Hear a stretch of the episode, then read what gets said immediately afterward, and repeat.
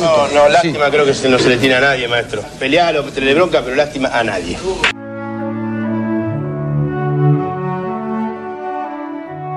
Lástima a nadie, maestro. Literatura, historia y política de la pelota. Somos el fútbol como fenómeno cultural. Somos esquina, garrapiñada y tablón. Somos un grito de gol abrazando a un desconocido y el retorno semanal a la infancia. Somos la casilla de Fiorito y somos una pared paternal que le dice un amor no puedo olvidarte. Somos la radio en el hombro como un loro. Somos el fútbol como excusa para contar historias.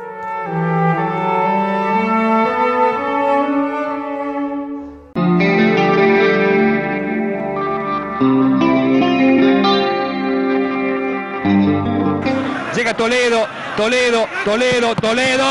Atacó el arquero. Atacó Monjor que se... Y la tajada heroica de Monjor. Chicago vuelve a la B Nacional después de cinco años. Chacarita se fue a la B Metropolitana y Pacini lo había gritado pensando que había ingresado. La vida y la muerte deportiva. En una sola situación acabamos de vivir en San Martín. Armo mi ascenso y voy subiendo desde Lástima a nadie radio. Ascenso hasta el fin de los tiempos. Vamos a hablar con un grande, con alguien que escribe unas cosas maravillosas. Le vamos a explicar por qué. Para mí son maravillosas, para muchos amigos son maravillosas. Él es periodista, él es el director de la página eh, Lástima a Nadie Maestro. ¿Qué tal, Juan? Estamos con Juan Estarici. ¿Qué tal, Juan? Buenas, ¿cómo estamos? ¿Todo bien? Todo bien. ¿Contento por eh, causas de tenerte? Y estoy bastante acelerado porque hay unas cuestiones que estuvimos compartiendo y que vos estás posteando que para mí son un delirio y me podría poner eh, en un momento si se me quiebra la voz es porque se me, se me recuerdan cosas muy fuertes que, que las comentamos que vos las vas a comentar ahora. Pero primero te quiero que me cuentes o qué tenés preparado en, o qué escribiste en cuanto a la- este campeonato obtenido de la selección, la Copa América estamos hablando. Bueno, antes que nada, muchas gracias por, por el espacio y por el tiempo. Te comento que somos varios en, en la página. Está Lucas Jiménez, Santiago Núñez, Coco Bedriñán, Lara Baudo y, y Lucho Bausá. Y el otro día a la noche, ya en, en el medio de los festejos, con dos de los chicos nos separamos las tareas. Entonces dijimos, bueno, vos Santi hace un perfil de Scaloni, vos Lucas hace el análisis del partido y yo que soy un poco el más vende humo, el más chanta, me tocó hacer la crónica de los festejos que era lo más pomposo, digamos. Así que po- por eso la nota que estabas mencionando antes, nuestro maracanazo, que le mando un saludo al diario Le, que después le puso ese título a, a la consagración. Nuestro maracanazo fue la, la crónica de, de los festejos que fuimos caminando desde acá de la boca hasta, hasta el obelisco. Contame, porque lo que más me gusta de ustedes es cómo escriben y, las crónicas que desarrollan. Digo, 28 años sin levantar una copa, creo que era, no sé, ni la copa que nos regalaban acá en la esquina. A ver, hay una cuestión de ge- generacional ahí en el medio que eh, no, la gente, digamos, no es siempre el mismo público. Pero ¿qué percibieron ustedes? ¿Qué podrían decir? Yo percibí esto que me hizo acordar a tal mundial o a tal momento de la Argentina, digamos, de lo deportivo, o ver la gente unida, la gente todo festejando para un mismo lugar, tirando para un mismo lado. ¿Qué, qué me podría decir de eso? Mira, yo soy de la generación, como dice Ezequiel Sher, de los Messis. Sí. Eh, la generación que nunca habíamos visto campeón a la selección mayor. Por lo cual, el único momento con el cual podría compararlo es el pase a la semifinal con Holanda. Sí. Eh, yo también escribí una crónica ese día, se llama El día que Corrientes se detuvo, y es, eh, me parece, la- el único momento comparable, el nivel de euforia y el nivel de alegría y el nivel de, de no, no te entraban, no te entra en el cuerpo y a la vez eh, esas cosas mágicas que se dan en esos momentos, bueno, en este contexto es un poco más complicado, Sí. pero de compartir con gente con la cual no te conoces, no sabes el nombre, no sab- nunca más lo vas a ver en la vida y te quedan grabados momentos con esas personas que son maravillosos. Que me parece, por lo menos en lo que al fútbol respecta, ¿no? Claro. Y que en realidad el fútbol es una de las pocas cosas que nos puede dar una alegría tan completa a tanta cantidad de gente tan diversa. Creo que, que, que el único comparable sería ese y bueno, en un mundo distópico hubiera sido ganarle a Alemania también, ¿no? Claro, es cierto. Pero, a ver, es cierto lo que decís. Y, a- bueno, a mí lo que me pasó, te confieso esto. Eh, ¿Vos te acordás el 2014? En la final Sí, con Alemania que salió a festejar. Es su cierto, campeonato. mucha gente que salió. Sí, Bueno, ¿vos te acordás que hubo como un lío en entre medios? Hubo incidentes y todo. sí y, en- y después de Holanda también hubo, hubo incidentes ya entrada la madrugada. Ah, no, eso no lo sabía. Pero es como que... Sí. te- o sea, vos sabés de esto y por ahí eh, me vas a entender. Justo cuando empezaron los incidentes, festejando en el obelisco el, subcampeonato, no sé por qué me agarró por la cabeza, dije, loco, no podemos tener una alegría colectiva. ¿Qué es lo que decís vos ahora? Decir que vos ves la gente abrazándose, festejando, más allá de la pálida de la pandemia, que, que es de público conocimiento, y estamos todos medio cruzados con eso, pero me hiciste acordar eso.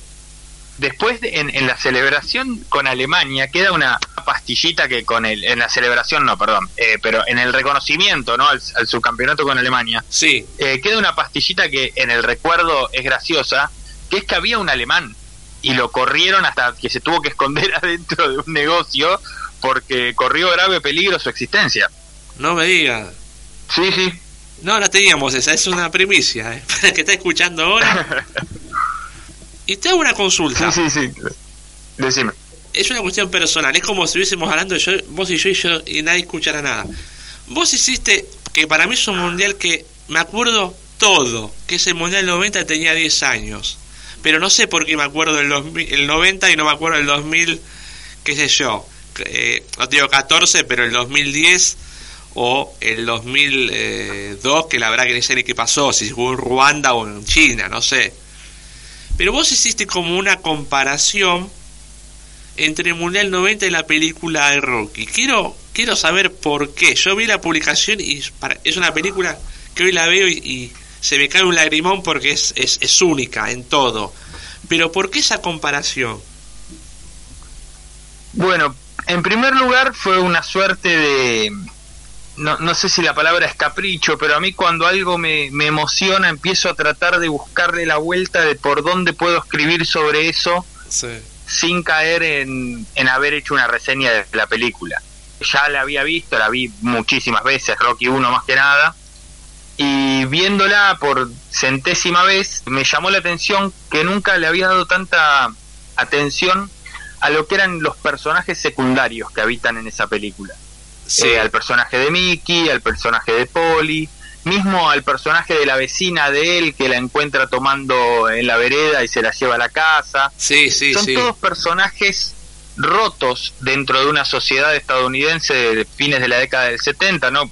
Poniendo un poco en contexto, fines de la década del 70 es el gran apagón en Nueva York eh, que tiene grandísimos disturbios, es el contexto de que el, el valor del petróleo deja de tener correlación con el dólar, grandes crisis económicas, el escándalo de Nixon. Entonces es una sociedad estadounidense que ya el sueño americano quedó en el pasado y está muy muy bien reflejado en una película donde quizás si uno la mira rápido no se da cuenta de eso. Y estábamos justo en, en el contexto del año pasado de los 20 años, los 30 años de- del Mundial 90, pandemia, mucha repetición de los partidos, mucha revisión a través de notas, a través de podcast, de lo que había sido ese Mundial. Y más que nada lo que me hizo hacer el clic de la comparación fue una nota de Ezequiel Fernández Murs, donde decía que eh, eh, esa, esa camada, esa, esa selección era la Armada Brancaleone. Eh, eran sucios, feos y malos. Por cómo habían llegado, por cómo eran muchos personajes muy secundarios, por los nombres, más allá de, de, de Canigio, de, Goicochea, hay otros jugadores que no quedan mm, grabados en la memoria colectiva. Y eh, el contexto en el que miré la película, dije, ah, acá hay una, una buena comparación, acá hay una buena historia. Mismo ya en Rocky 4, cuando Rocky se va a pelear a, a Rusia y le abuchean el himno a Rocky antes de pelear. Sí. Y entonces, em- cuando empezás a mirar, hay un montón de cosas que son que son similares, ¿no? Esa cosa de Rocky siempre llegando al final de las peleas con lo poco que puede, todo roto, recontra averiado, y bueno, cuando empezás a rascar, eh, ya hay comparaciones que van van cayendo, ¿no? El tema de- en Rocky 2, cuando él logra ganarle a Apollo Creed, el, el tema de que para poder ganar, Mickey lo entrena, esto ya es- son detalles muy ñoños, le pido le pido disculpas a la audiencia, pero para poder ganar, Mickey le enseña a pelear como zurdo, para Sí. poder sorprender a Apolo. Y le dice, vos pelea como zurdo toda la pelea, y en el último round vas a pelear como derecho y lo vas a ganar. Y es básicamente lo que hace Argentina con Brasil. Es aguantar todo el partido, aguantate todo, y en la última lo ganamos. Y es, ese es el pase de Maradona a Canigia y es el golpe de, Rocky con el cual caen los dos, pero Rocky sí se levanta. Qué buena comparación. Aparte, el gol de mm, Anigia, hay un momento del partido que Diego, hay un tiro libre, un tiro libre para, eh, para Argentina, lo patea Diego. Y Tafarel la saca, pega una volada increíble, que el que pueda ver el partido, o, o si no se acuerda, yo me acuerdo patente, creo que me acuerdo hasta que estaba parado atrás del arco, porque es un mundial que, me, me comió la cabeza. En ese mismo partido hay un tiro libre de Maradona muy cerca del área chica que lo ataja Tafarel con todo, que creo que no sé si era el segundo, eh, no sé si era antes del gol de Canigia o después. Que hasta Diego lo aplaude a Tafarel, hace con las manos para arriba y Tafarel hace como una señal. Pero no, me, vengo a recordar de eso y me vuelvo loco. Pero sí es cierto, qué buena comparación. Que como esa cosa de llegar con todo. Y eso también genera como una mística en la gente de recordar constantemente ese mundial. Eh, ¿Posible? ¿Vos cómo, cómo lo ves? Sí, yo cre- creo que ese mundial de alguna manera terminó siendo obviamente una gran alegría, pero a la vez terminó siendo una carga para la generación que ahora por fin pudo sacarse, como le llaman, la mochila de encima.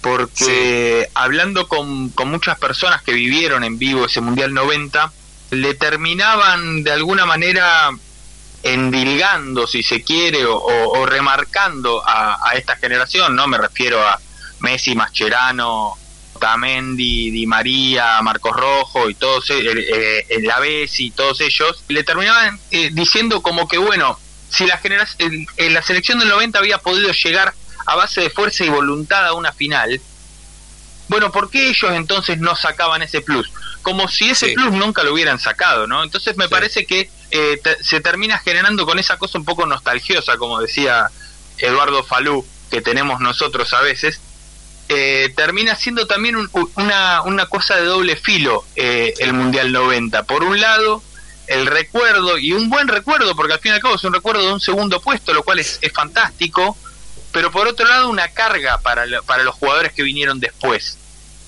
Sí. Y vos sabés que te voy a confesar una cosa, a mí con los penales me pasaba eso. Ver a Cerrizuela, Justi, a Burruchaga, tirar esas caras, viste, que vos las ves y tiraron, tiraron un penal con todo. Es más, lo comentaba un- cuando se lo come de Paul contra mm, Colombia, era Sí, en este, le digo a un flaco, un tipo lindo no puede patear un penal. Bueno, digo, pero en tiene que patear un tipo eh, feo, eh, acordándome, a con ver, esta feo. selección con esta selección tiramos abajo eso porque si vos lo mirás a Paredes lo mirás a Lo Celso y lo mirás a Rodrigo de Paul son preciosos los tres Sí. Y Son patea de Paul y digo a un amigo, che, no puede patear un lindo, que patee un feo, tal cual, me dice. Va, Batistuta tenía su facha y pateaba unos penales que te tenía que ir a buscar al otro país, pero se me salió Y con eso. y- también. Pero bueno, con los penales eh, también era como esa cosa de patear Cirzuela y creo que estaba Senga, Italia 90, 500 minutos sin un gol Senga y, y bueno, durante el... le hace un y durante los penales pateando Cirzuela, que- creo que fue él o Urruchaga que fue al medio, pero se tira y no la puede contener con las manos, que Senga era un arquerazo, pero me hiciste acordar de eso que fue ahí. bueno hay, hay una cuestión con, con lo que fue esta selección durante la Copa América que creo que eh, es donde termina siendo el clic para que la gente se entusiasme tanto con los jugadores, que es que obviamente sin que se den cuenta, hay muchos guiños a esa selección de Italia 90. El Messi del partido con Uruguay aguantando la pelota hasta el último minuto es terriblemente maradoniano, Sí. eh, buscando faltas más que buscando estética.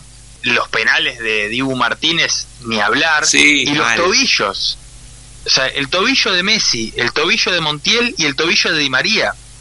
O sea, fueron tres tobillos ensangrentados e hinchados. O sea, hubo mucho guiño a lo que fue aquella, aquella consagración. O sea, demostrando que nosotros en eso somos profundamente tangueros, ¿no? O sea, ¿queremos ganar? Sí, pero también queremos sufrir. Sí, o sea, claro. queremos ganar sufriendo. Sí, sí, sí.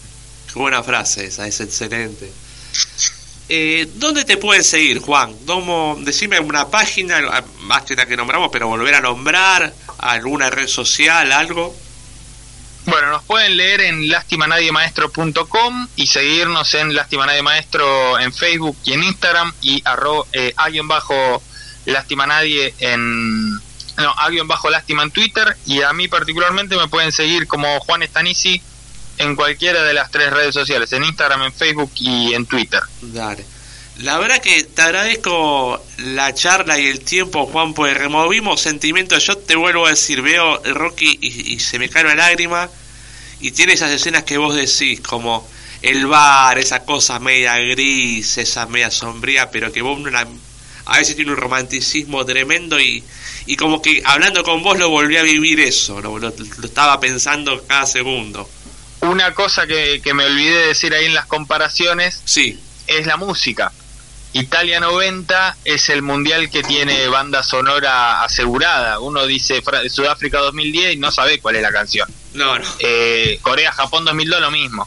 Italia 90, decir Italia 90 y automáticamente arrancás a cantar la canción. Sí. Con Rocky pasa lo mismo. Sí. Con Rocky tiene la canción asegurada, tiene la banda sonora que acompaña y, y ahí tenés una, una comparación que encima tanto las canciones, la canción de Italia 90 como la canción de Rocky fueron escritas por italianos. Eh, en realidad, bueno, Bill Conti, que es el que escribe la, la canción de Rocky, no es italiano, pero es de ascendencia italiana. Mira, Y bueno, obviamente los autores de, de la canción, eh, Giorgio Moroder, Moroder y, y después eh, Nanini y, y no me acuerdo quién es el otro que canta, también obviamente son italianos. Qué buen dato, es cierto eso. La verdad que Juancito, te agradezco la charla, viejo. Algún Muchísimas momento. gracias a vos. de tratar de lograr ser la revancha de todos aquellos que la pelearon al lado de cerca muy lejos y no pudieron reír sin llorar.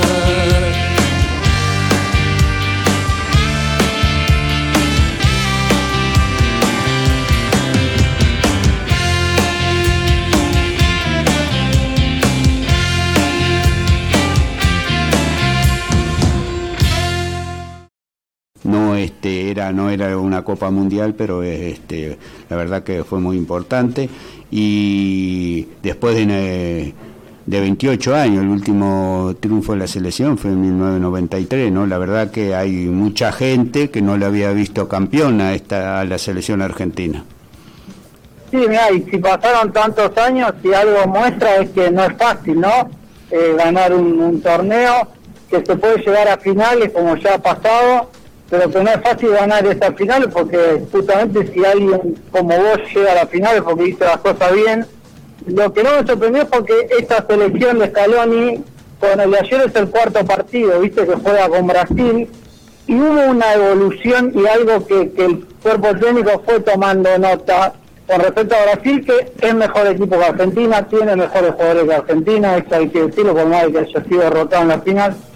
Pero jugaron por primera vez cuando, cuando recién había agarrado, creo que fue el tercer partido de Scaloni que todavía era interino, y Argentina tenía un plantel completamente nuevo, y se le plantó a este Brasil, y solo Brasil lo pudo vencer con un gol en el minuto 93, por un error del arquero, que todavía era Chiquito Romero.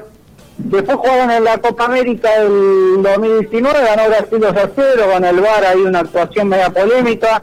Argentina se plantó, tuvo chances para poder, aunque sea, haber empatado. y después de eso al toque jugó un amistoso y ya ganó Argentina.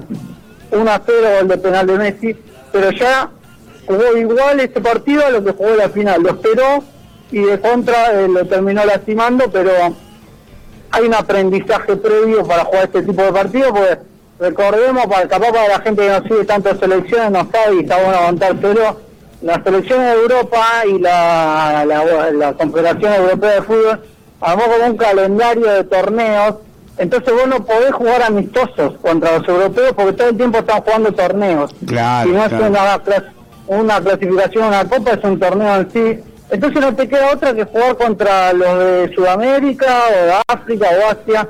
Y en ese sentido el único con el que te podés medir y que es top 5 del mundo es Brasil.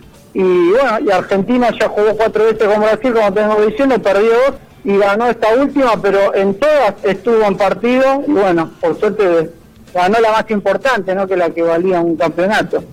Claro, y este, vos hablás de, del proceso, sería el proceso Scaloni, ¿no? Un eh, director técnico que este, no tenía tanta chapa como los que ha tenido la selección, grandes directores técnicos con historia, trayectoria, ¿no? Este, si hablamos de Isabela, otro, o Bielsa, y este, pero que coronó con esto, que supo en- encontrar el equipo, unirse, darle, darle fuerza. Sí, en realidad más que más que no tenía tanta chapa, no tenía nada. O sea, era un tipo que debutó como técnico en la selección sub-20, un torneo previo a agarrar la mayor, un- que fue dos meses antes. No, no era técnico. No era ni, ni el, era el cuarto en el cuerpo técnico de San Paoli, porque estaba San Paoli, el primer ayudante era Betachese, después estaba eh, Nico Díez, y después venía Scaloni que eh, se encargaba de mirar a los rivales. Estaba o sea no no era ni técnico no había sido técnico. Lo de Scaloni es realmente eh, es bastante paradójico porque es una decisión que estaba todo dado para que salga mal pero salió bien. Entonces qué hacemos con eso por eso incomoda Scaloni. Incomoda porque te hace sí o sí cambiar de opinión. Y te hace cambiar de opinión no un poquito. Y tú no puedes ir matizando sus opiniones, pero cuando te das cuenta que estás completamente equivocado con una persona, y un poco jode, molesta, o sea, ahora no queda otra porque el tipo salió campeón, pero durante estos dos años le costó mucho más que nada, no sé, a la, la prensa hegemónica, que también genera una fuerte influencia en la opinión pública, reconocer que el tipo estaba haciendo las cosas bien, porque las venía haciendo bien, porque justamente estaba era un técnico que estaba todo dado para que salga mal. Es como si uno esperara del fútbol que fuera un cuento, de hadas, donde quiere que solo le vaya bien a las, a las buenas personas, a las que llegan bien, a las que lo merecen.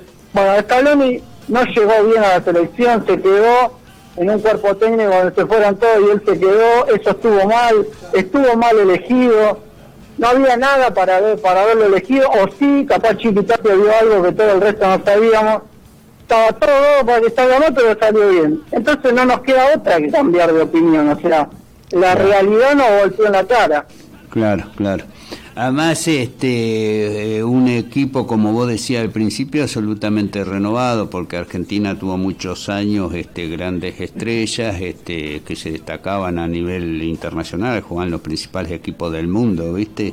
Y de este equipo, este, que había estaba Messi, estaba Ángel Di María, bueno, Agüero que jugó poco, pero hubo una renovación este casi total este del equipo y, eh, y respondió, ¿no? Que sigue habiendo una cantera muy importante de grandes jugadores y de que el fútbol argentino está entre los sigue estando a pesar de que no hubiera triunfos en este de, de esta jerarquía, ¿no? Este está en los primeros del mundo.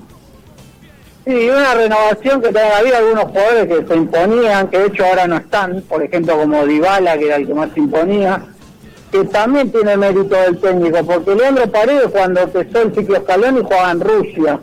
Eh, de Paul eh, todavía juega en Udinese, pero ahora lo acaba de comprar el Atlético de Madrid. Lautaro Martínez era el nueve suplente de Icardi en el Inter, y, y Scaloni confió más en Lautaro que en Icardi, por más que Icardi también jugó algunos partidos. Eh, ahí también hubo un ojo del técnico para elegir a, a esta renovación, que, está en un nivel ascendente y yo creo que va a llegar muy bien al año que viene al Mundial. Va a llegar mejor de lo que estaba hace 3, 4 años. Seguro. Y ahí que destacás del papel de Messi, por lo menos a mí eh, entiendo que los fenómenos son colectivos, hay diferentes grados, que no es una persona, que no es un Mesías. Después en el marco del triunfo uno se, se entusiasma, algunos este, se va un poquito más de lo que debe ser en cuanto a las apreciaciones, pero hay un crecimiento, una maduración de, de Messi, porque también eh, es el, eh, uno de los más no sé si el mejor jugador del mundo, pero había críticas que le hacían que era real. Tampoco uno puede dejar de lado frente al éxito lo, lo que pasó antes, ¿no?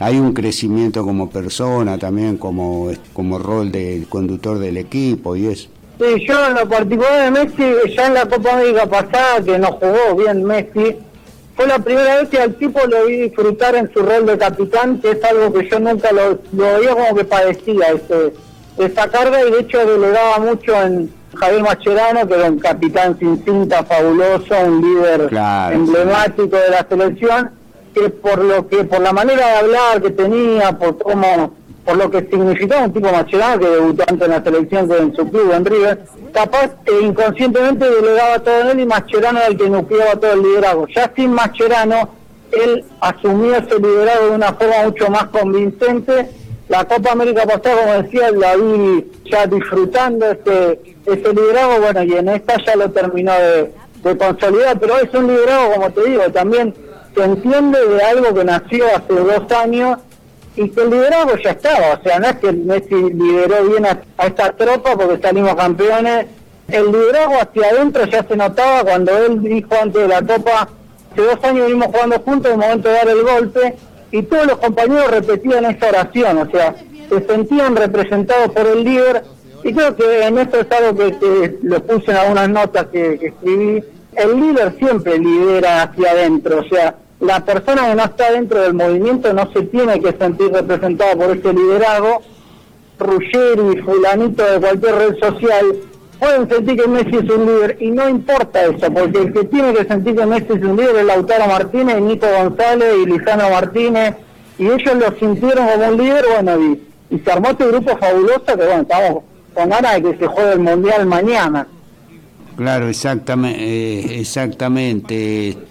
La verdad que va a haber alegría por un tiempo y vino bien en esta circunstancia que estamos en medio de la pandemia, con grandes dificultades económicas, sociales, un, país en crisis, por lo menos esta alegría, el fútbol, la pasión de multitudes siempre es una alegría para, para el pueblo, ¿no? Y hay que disfrutarlo.